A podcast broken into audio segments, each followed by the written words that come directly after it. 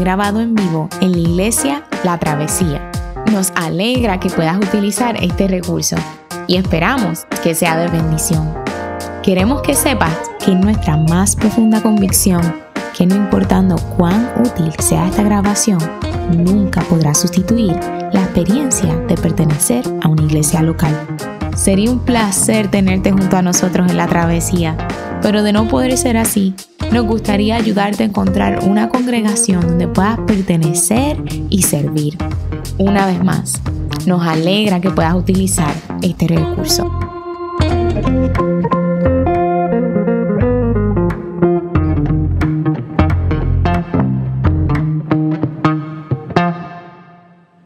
Buenos días. Es un placer para mí compartir la palabra de Dios con ustedes esta mañana. Mi nombre es José Elías Carlo y soy director de cuidado congregacional aquí en la Iglesia La Travesía. Hace cinco semanas comenzamos una serie de sermones sobre la carta de Santiago. Y hoy yo voy a estar predicando sobre los primeros versos del capítulo 3 de esta carta. Y porque en la iglesia de la travesía estamos online, pero aún así estamos conectados, vamos a tener a nuestra hermana Esther desde su hogar con la lectura de la palabra. Santiago capítulo 3, versos 1 al 12. Hermanos míos, no os hagáis maestros muchos de vosotros, sabiendo que recibiremos mayor condenación, porque todos ofendemos muchas veces. Si alguno no ofende en palabra, este es varón perfecto, capaz también de refrenar todo el cuerpo. He aquí, nosotros ponemos freno en la boca de los caballos para que nos obedezcan y dirigimos así todo su cuerpo. Mirad también las naves, aunque tan grandes y llevadas de impetuosos vientos, son gobernadas con un muy pequeño timón, por donde el que las gobierna quiere Así también la lengua es un miembro pequeño, pero se jacta de grandes cosas. He aquí, cuán grande bosque enciende un pequeño fuego. Y la lengua es un fuego, un mundo de maldad.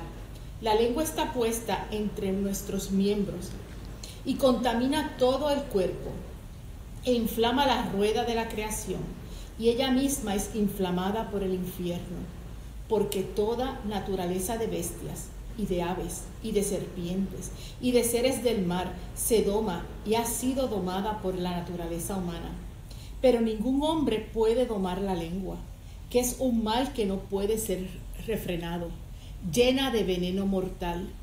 Con ella bendecimos al Dios y Padre, y con ella maldecimos a los hombres que están hechos a la semejanza de Dios.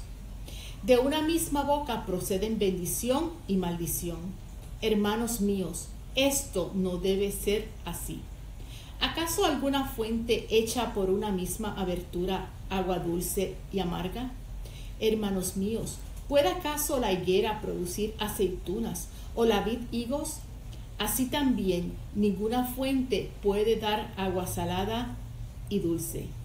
Dios bendiga su palabra. Amén. Dios bendiga su palabra. La persona promedio pasa una quinta parte de su vida hablando. Eso es la persona promedio, no la gente que habla mucho o la gente que es tímida. Si alguien imprimiera todas nuestras palabras, las palabras de un solo día llenarían un libro de 50 páginas. Y las palabras de un, un año 132 libros de aproximadamente 200 páginas. Yo conozco a gente que en solo un año puede llenar una biblioteca, pero el punto es que tú y yo estamos constantemente usando palabras. Y no solo con nuestra lengua, sino escribiendo comentarios en Facebook, escribiendo en WhatsApp, algunos somos procesadores externos, como le llamamos ahora, algunos somos procesadores internos, pero todos hablamos y hablamos mucho.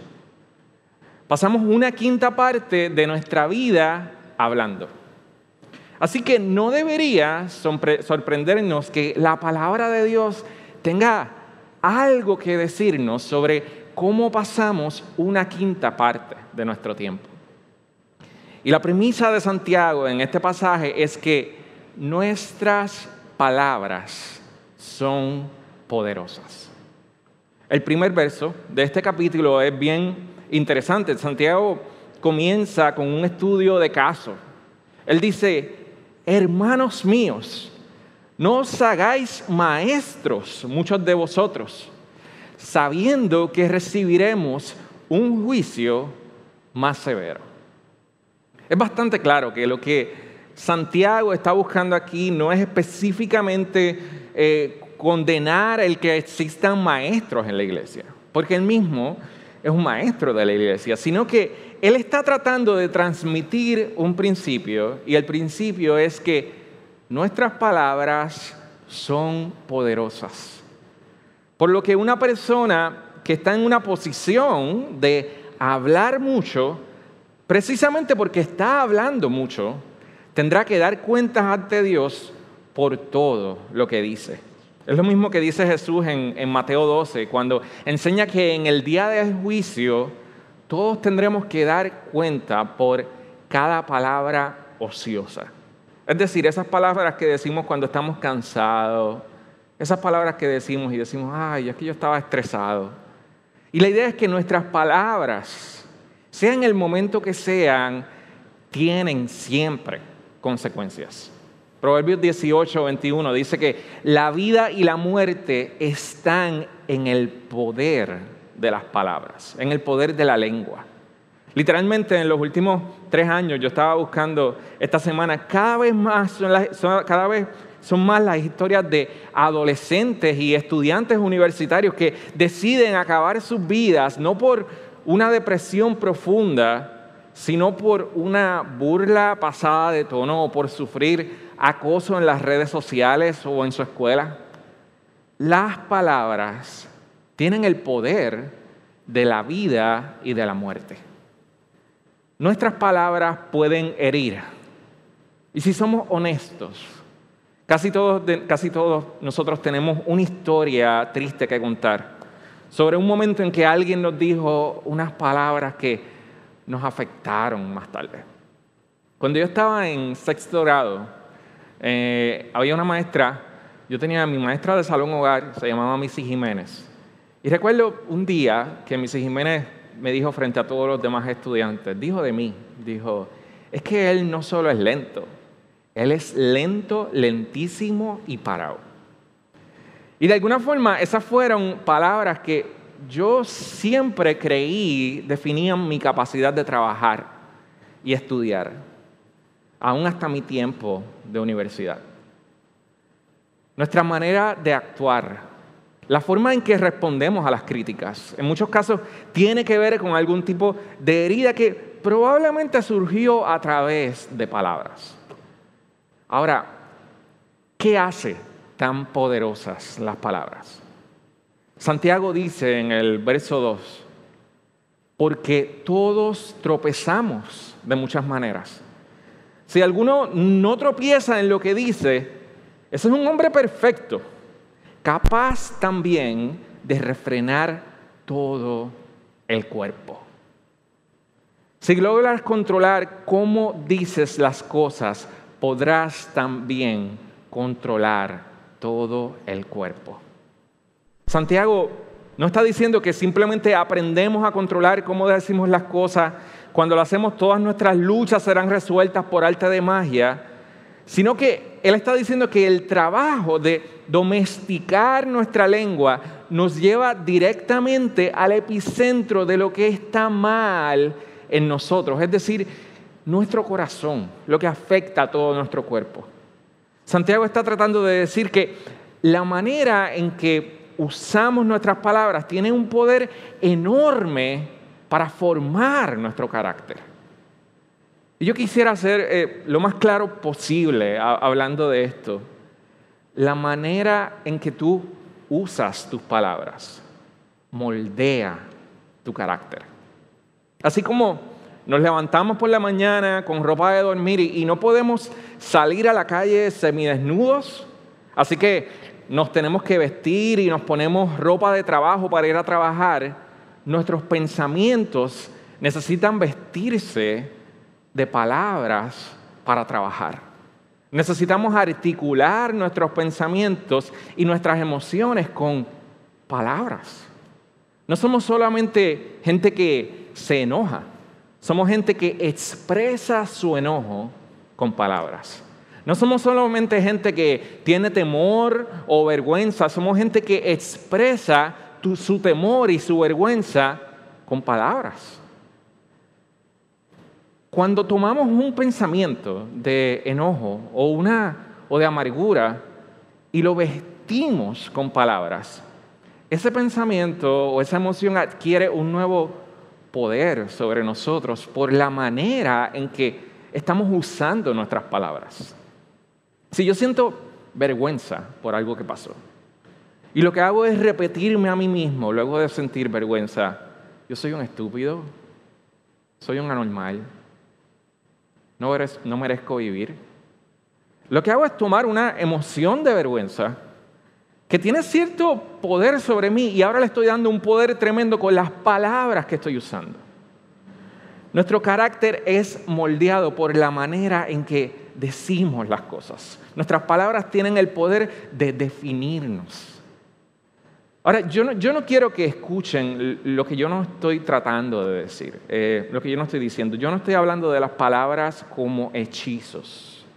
Yo no estoy hablando de declarar. Eh, yo no, ni, de que nosotros podamos controlar el mundo con nuestras palabras. Y mucho menos de que nosotros podamos eh, controlar la voluntad de un Dios soberano con las palabras que nosotros declaramos. Y si estás en una iglesia que te está enseñando eso, por favor, sal de ahí. Sal de ahí. Es peligroso para tu vida, es peligroso para tu alma. No es que si tú tienes pensamientos negativos o estás enfermo, nunca digas nada. No, Santiago lo que está diciendo es que está tratando de describir cómo Dios nos creó. Usamos palabras para articular nuestros pensamientos. Dios nos creó así. Y porque Dios nos creó así, estamos llamados a ser buenos mayordomos de cómo usamos nuestras palabras para expresar nuestros temores, para expresar nuestro enojo, para expresar nuestro dolor. Ese es el contexto del libro de los Salmos que estuvimos estudiando en los pasados meses. Usa tus palabras de dolor de manera correcta, en petición a Dios. Usa tus palabras de aflicción de manera correcta, en un contexto de comunidad cristiana donde estamos poniendo las cosas en, el lenguaje de, Dios. Es por eso que la Biblia habla tanto de la confesión. Y la palabra confesión en el griego es literalmente eso, decir, ver, las cosas como Dios las ve. la palabra confesión en griego es homologeo, significa algo así como ser homólogo a Dios. Decir las cosas como Dios las dice. Ver las cosas como Dios las ve. Si siento amargura en mi corazón, yo tengo que admitirlo. Yo no debo callarlo, pero no debo hacerlo desquitándome con mis compañeros de trabajo. No debo recurrir a la burla porque siento enojo. No debo recurrir a ridiculizar a otros porque estoy molesto lo hago en el lugar correcto. Lo hago expresando mis emociones a Dios en oración. Lo hago cultivando relaciones íntimas, saludables, con gente que me ayude a procesar esos momentos, a procesar mis emociones. En medio de la comunidad cristiana, los hago llamando a, a líderes espirituales, a mi pastor, a un consejero. Tú y yo necesitamos cultivar relaciones saludables y maneras correctas de expresar nuestras emociones. Porque nuestro carácter es moldeado por la manera en que decimos las cosas. La manera en que usamos nuestras palabras tiene el poder de definirnos. Hace tres años yo me casé con mi esposa. Y esa semana, antes de la boda, recuerdo ese miedo de preguntarme, ¿realmente yo estoy preparado para hacer este compromiso por el resto de mi vida? yo soy bien egoísta. Yo no sé si yo estoy preparado para esto.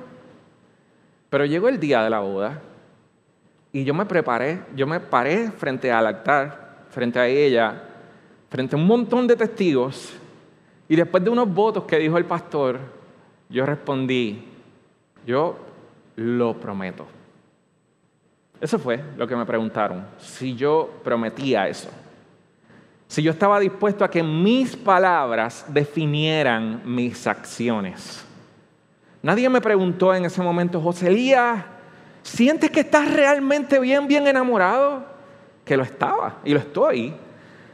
Pero nadie me preguntó eso, nadie me preguntó si yo sentía que tenía miedo por mi egoísmo, se me preguntó si yo comprometía mis palabras a cumplir con esos votos. Y yo quería hacerlo. Y la manera en que yo usé mis palabras ha tenido el poder de definir mis prioridades hasta el día de hoy. Necesitamos ser cristianos de palabra y no meramente de sentimientos. Ese es el énfasis de la carta de Santiago, cuando está hablando de la obra, cuando dice, que tus palabras dirijan, que tus palabras demuestren tu fe. No basta con solamente sentir, no basta con solamente creer. Tus palabras, necesitas ser gente de palabra. Si podemos controlar nuestras palabras, podemos controlar nuestro carácter. Si puedes controlar tus palabras, dice Santiago, puedes controlar todo tu cuerpo. Ese es el principio detrás de la confesión de la doctrina que hicimos este, este, eh, esta mañana. Ese es el principio detrás de la confesión de pecados que hacemos cada domingo como iglesia, que juntos aprendemos a decir lo que es verdadero con nuestras palabras, que aprendemos a reflexionar en nuestras palabras, a convertir nuestras palabras en promesas y ser fieles a lo que sale por nuestra lengua, a lo que sale por nuestra boca. Jesús dijo en Mateo 15, no es lo que entra a tu boca lo que te contamina, no es lo que tú comes, es lo que sale por tu boca. Son tus palabras. Nuestros sentimientos quieren mentir, nuestras emociones quieren engañar. Así que necesitamos usar bien nuestras palabras, Iglesia de la Travesía. La manera en que usamos nuestras palabras no solo tiene el poder de moldear nuestro carácter, sino que es una puerta para entender algo más grande, y es la condición de nuestro corazón. Para entender el estado de nuestro corazón, para entender cuáles son los ídolos de nuestro corazón, debemos aprender a prestar atención a algo tan pequeño como esas palabras que dijimos, lo que sale por nuestra boca. Y para explicar esto, Santiago comienza a hacer varias analogías desde el versículo 3. Él habla de cómo ponemos un freno en la boca de los caballos para lograr domarlos y que nos obedezcan.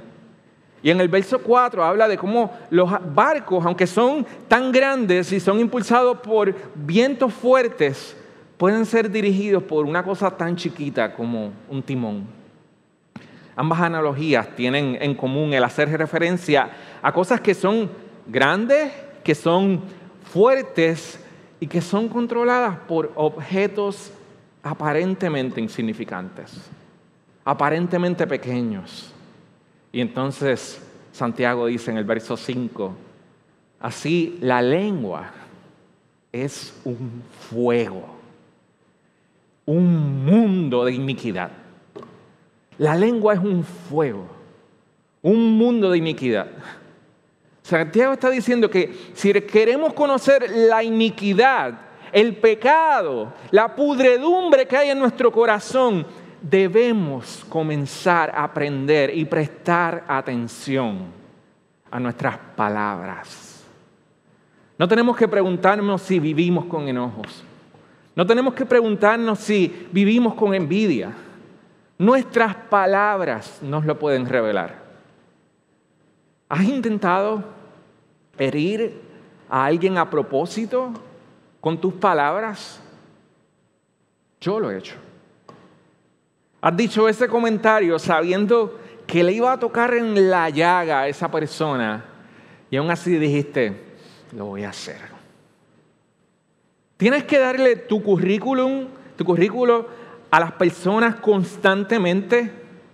Se te hace difícil escuchar a la gente porque estás esperando ansioso a que terminen de decir lo que están diciendo para demostrar entonces que tú sabes más que ellos.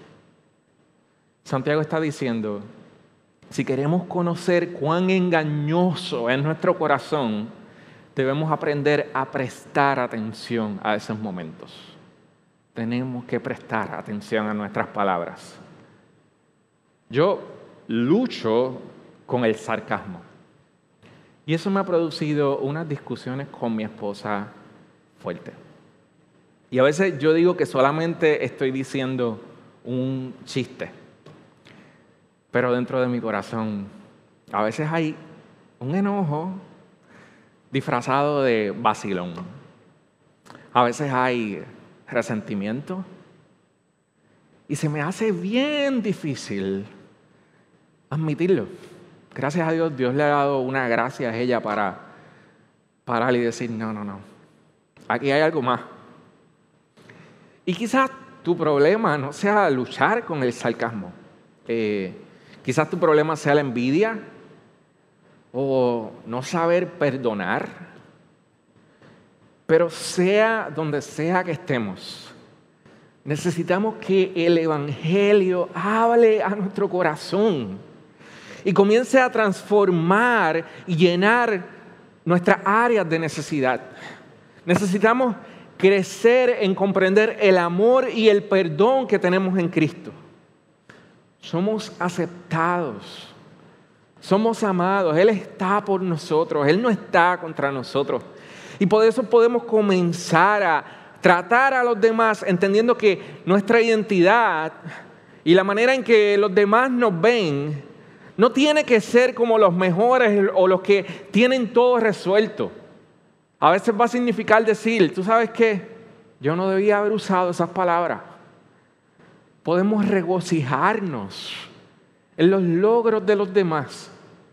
Podemos admitir nuestros errores.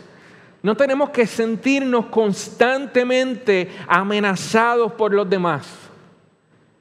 Pero si nuestra identidad no está arraigada en Cristo, y no vivimos creciendo en entender su gracia y su perdón y su amor y aplicándolo a nuestra lengua, siempre vamos a recurrir a señalar las debilidades de los demás cuando nos sentimos amenazados. Pregúntate, pregúntate, ¿qué revelan tus palabras sobre tu corazón? ¿Estás aprendiendo a regocijarte en lo que está pasando en la vida de los demás? ¿O vives con enojo? ¿Vives con insatisfacción? ¿Está tu identidad puesta en Cristo o sientes que innecesariamente tienes que señalar las debilidades de los demás? Las cosas que están mal en tu trabajo, las cosas que están mal en la iglesia. Nuestra identidad en Cristo debe cambiar nuestra manera de ver al mundo. Dios usa nuestras palabras para exponer lo que hay en nuestro corazón. Y respondemos a eso hacemos haciendo dos cosas. La primera es arrepintiéndonos y la segunda es confesando, viendo las cosas como Dios las ve, confesando a Dios y confesando a otros, a los que ofenden nuestras palabras. Dios nos, ama demasiado como para dejarnos solos con lo que sale por nuestra boca. Pero Santiago no solo dice que el mal uso de nuestras palabras revela la iniquidad y el pecado que hay en nuestro corazón, sino también lo poco que entendemos la misericordia de Dios. En el versículo 9, Santiago dice, con ella, con la lengua, bendecimos a nuestro Señor y Padre. Y con ella maldecimos a los hombres que han sido hechos a la imagen de Dios. Con ella cantamos coritos y adoramos a Dios y después salimos y aquellos a los que Dios ama tanto, Los herimos con nuestras palabras. No nos damos cuenta que son gente hecha a la imagen de Él. Y yo quiero que tú pienses esta mañana, ¿cómo nos cambiaría el ver a los que están afectando nuestras palabras? ¿Cómo nos cambiaría el ver que esa gente son gente hecha a imagen de Dios? Nosotros podemos estar todo el mes predicando sobre el peligro de la lengua y realmente esto no va a producir los cambios en nosotros.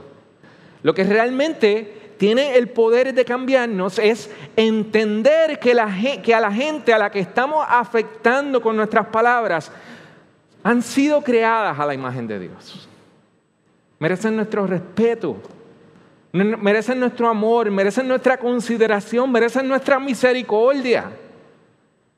Hace unos años yo me hice fanático de los libros de un autor llamado Henry Nowen.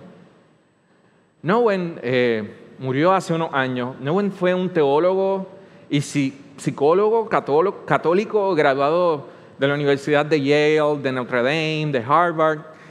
Y cuando Nowen estaba en la cúspide de su fama, viajando el mundo, dando conferencias por todo el mundo, eh, escribiendo un mínimo de dos libros por año. Decidió dejarlo todo y dedicarse a trabajar en un hogar de personas discapacitadas en Francia. Eso fue en los años 90. Y en aquel tiempo una revista que se llama Christianity Today publicó un artículo en el que el, editor de la revista, Philip Yancey, eh, fue a Francia a visitar a Nowen en el hogar de personas discapacitadas en el que él servía. Y el autor del artículo escribe que después de almorzar con Henry Nowen, Henry le pidió que lo acompañara a llevarle la Eucaristía, la Santa Cena, a un joven discapacitado al que él servía allí en ese hogar, que se llamaba Adam. Ese día era el cumpleaños 26 de Adam, que no hablaba, no caminaba, tenía un retraso mental severo, no se podía vestir solo. Y más aún, no daba señales de comprender nada de lo que se le estaba diciendo. Pero Adam podía reconocer que su amigo, Nowen, estaba ahí y había venido a visitarlo. En el artículo, el autor cuenta que mientras Henry Nowen leía la Biblia y sacaba el pan y el vino, Adam no hacía otra cosa que hacer unos gruñidos y que salivar. Y Henry Nowen le cuenta al autor del artículo que le dedicaba casi dos horas al día a preparar a este joven, a bañarlo, a afeitarlo, a cepillarle los dientes, a peinarlo, a ayudarlo a desayunar y ahora a darle la Santa Cena. Y él dice en el artículo, Henry Nowen, debo admitir que a veces me pregunto si esta es la manera más eficiente de usar mi tiempo. ¿Podría dedicar este tiempo a hacer cosas mucho más productivas? ¿Podría alguien más hacerse cargo de estas tareas con Adam? Yo no voy a renunciar a esto, insistió. No es Adam quien obtiene el beneficio principal de nuestra amistad. Soy yo. En el proceso de cuidar a Adam, Nowen, con todos sus estudios en teología, ahora estaba aprendiendo lo que debía ser para Dios amarnos y cuidarnos. Nosotros somos inmaduros, incapaces de responder a Dios como deberíamos. No siempre hacemos un buen uso de nuestras palabras. No siempre entendemos el Evangelio y la gracia de Dios como deberíamos. Salivamos y gruñimos cuando deberían estar saliendo otras palabras de nosotros pero a Dios le gustan nuestros gruñidos. No porque sean lindos, sino porque fuimos creados a su imagen. Y puede ver su propia imagen en nosotros. Y Henry Nowen dice al entrevistador, lo que yo estoy haciendo aquí es crecer en entender la manera en que Dios me trata a mí. Estoy aprendiendo a ver como Dios me ve. Dios ve la inconsistencia en la manera en que usamos nuestras palabras y las contradicciones que hay en nuestro corazón. Dios las conoce. Tú no las conoces. Él las conoce. Y Santiago dice, hermano, todos tropezamos de muchas maneras. Dios ve el tropiezo, que son nuestras palabras para nosotros mismos, y aún viendo nuestros gruñidos y toda la saliva que sale de nuestros labios, Él nos trata con amor y misericordia porque su imagen está puesta en nosotros. ¿Podemos tratar a otros con ese mismo amor y misericordia esta semana? ¿Podemos proponernos tratar a otros con ese mismo amor y dignidad? ¿Puede tu lengua tratar a tu prójimo con la misma dignidad con la que Dios te trata a ti? Podemos mirar a los demás como gente hecha a la imagen de Dios. No solo cuando vayas a hablar esta semana, sino cuando vayas a meterte en esa discusión en Facebook. Cuando vayas a responder ese mensaje en WhatsApp que te sacó por el techo. Piensa eso. Y para acabar, medita en lo que dice Santiago en el capítulo 1. Él dice, si alguno se cree religioso, pero no refrena su lengua, sino que engaña a su propio corazón, la religión del tal es vana. La religión pura y sin mácula delante de nuestro Dios Padre es esta visitar a los huérfanos y a las viudas en sus aflicciones y guardarse sin mancha del mundo. Toma este tiempo para meditar en eso y que podamos usar nuestras palabras para amar a la gente que Dios ama con dignidad.